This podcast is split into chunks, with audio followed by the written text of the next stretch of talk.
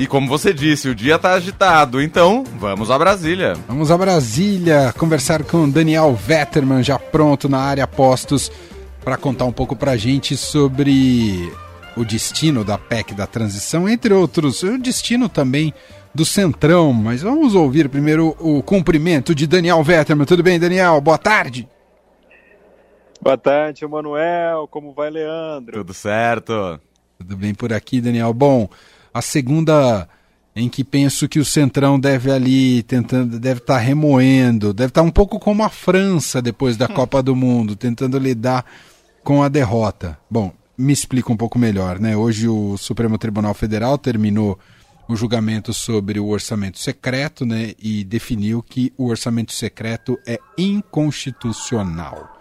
Né? É, diante disso, há muitas repercussões, né, repercussões políticas e tira muito poder do centrão, não só pelo voto do Lewandowski, que deu a vitória né, para essa inconstitucionalidade do orçamento secreto, mas também porque mais cedo Gilmar, Gilmar Mendes uh, também tem, deu um ganho uh, para que o, o, o dinheiro relativo para bancar o Bolsa Família no ano que vem fique fora do teto de gastos.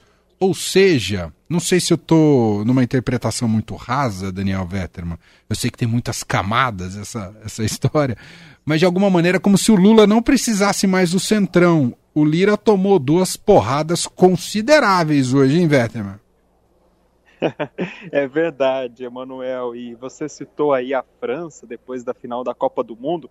Eu não sei se vocês viram, mas tem um vídeo do presidente da França, o Macron, consolando os jogadores depois da é. partida. É. é. mais ou menos o que o Lira está tentando fazer com o Centrão agora, né? Mas como é, a bola não para aqui e tem cinco dias ainda para esse assunto ser resolvido, ganhar algum encaminhamento, eles já estão com algumas estratégias prontas para definir o futuro do orçamento secreto para 2023, né? E, e, não tem uma decisão pronta, mas tem caminhos prováveis aí que um lado e outro já estão defendendo. Essa é uma semana decisiva tanto o presidente eleito Luiz Inácio Lula da Silva quanto o Congresso Nacional têm cinco dias para resolver um ano inteiro de governo. Resolver o orçamento do ano que vem, o futuro do orçamento secreto, agora depois da decisão do Supremo, resolver a PEC da transição que foi solicitada pelo presidente eleito e também resolver quem vão ser os ministros do governo que ainda não foram anunciados uma coisa está amarrada na outra. Não dá para falar de um assunto sem falar de outro. É muita discussão, é muita briga, é muito estique puxa. No primeiro momento, a decisão do Supremo, tanto o, a decisão do Gilmar Mendes quanto o voto né, do Ricardo Lewandowski, a conclusão do julgamento do orçamento secreto, elas dão um alívio para o presidente eleito Luiz Inácio Lula da Silva mas não tira o governo dessa negociação com o Centrão, não. Primeiro, porque a decisão do Gilmar só resolve o Bolsa Família de 600 reais. Só que Lula quer muito mais, ele quer resolver outras despesas do orçamento. Ele quer ter dinheiro para fazer obra, ele quer ter dinheiro para recompor recursos da saúde, ele quer ter dinheiro para recompor recursos da educação. Então ele vai manter a insistência em aprovar a PEC. E outra coisa, a gente sabe que se é, o presidente eleito adotasse a, a, decisão do Gilmar e pagasse o Bolsa Família por medida provisória fora do teto, a medida provisória também passaria pelo Congresso, poderia ser revertida, poderia ser derrubada. Então não é uma situação assim que diz agora, não, agora o Centrão está fora da jogada, agora o Lula não depende mais do Arthur Lira. Não é assim.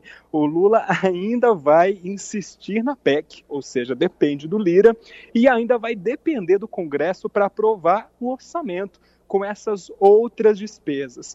E claro, vai ser tudo agora negociado é, pelos articuladores da equipe de transição e também pelos líderes do Congresso. Uma coisa vai ser feita agora, né? Esses 19 bilhões do orçamento secreto que estão ou estavam reservados no orçamento de 2023 não vão ficar voando, não. Vão para algum lugar. E, muito provavelmente, ainda vão continuar sob controle do Congresso. Né?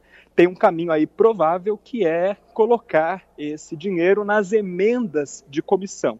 Cada comissão do Senado, cada comissão da Câmara vai ter direito a indicar é, uma quantidade de emendas no ano que vem e podem aí receber agora esses recursos do orçamento secreto.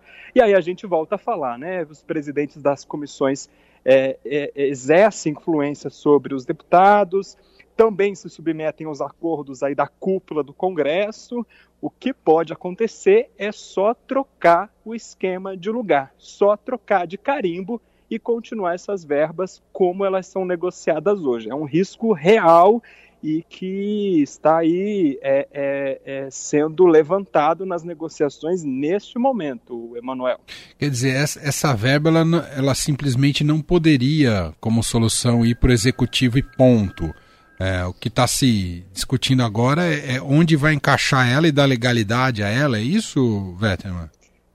É, exatamente. É, lembrando que tem duas coisas: a verba deste ano e esta sim volta para o governo Bolsonaro. Né? A, a, a, decisão do Supremo é que os recursos deste ano, e tem aí quase 8 bilhões em emendas que não foram pagas, é que volte para o guarda-chuva do governo, dos ministérios.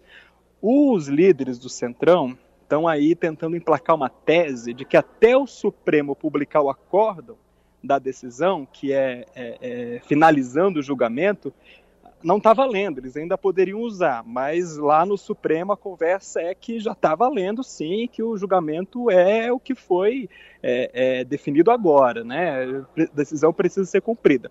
Agora, outro ponto é o recurso do ano que vem. Tem 19 bilhões no orçamento do ano que vem não pode mais ser colocado nas emendas do orçamento secreto, né, no famoso RP9, nas famosas emendas de relator. Então vai sobrar essa reserva, vai sobrar esse dinheiro. E aí o Congresso é que vai decidir onde colocar. E o caminho provável é nas emendas de comissão. Uhum. Bom, seguiremos acompanhando. A PEC da transição está de pé ser votada amanhã ou ela balançou, Vetterman? ela está balançando desde que foi apresentada, né? Mas é tudo isso está amarrado uma coisa na outra. O Arthur Lira prometeu pautar a PEC amanhã, é, mas é importante lembrar que, que toda essa movimentação é, deixou aí o caminho é, é preparado para a Câmara reduzir o valor da PEC e também reduzir o período de, de validade da proposta. Então pode ter uma desidratação aí. De hoje para amanhã tem muita negociação nessa PEC aí. É, o governo eleito quer aprovar, o Lira quer aprovar também, é importante dizer isso, porque interessa para ele usar essa proposta como poder de barganha, mas é, tem uma deixa aí agora para ela ser desidratada. Muito bem. Bom, dias muito agitados daqui até o Natal. Eles vão trabalhar até quando, Veto? Qual é a expectativa?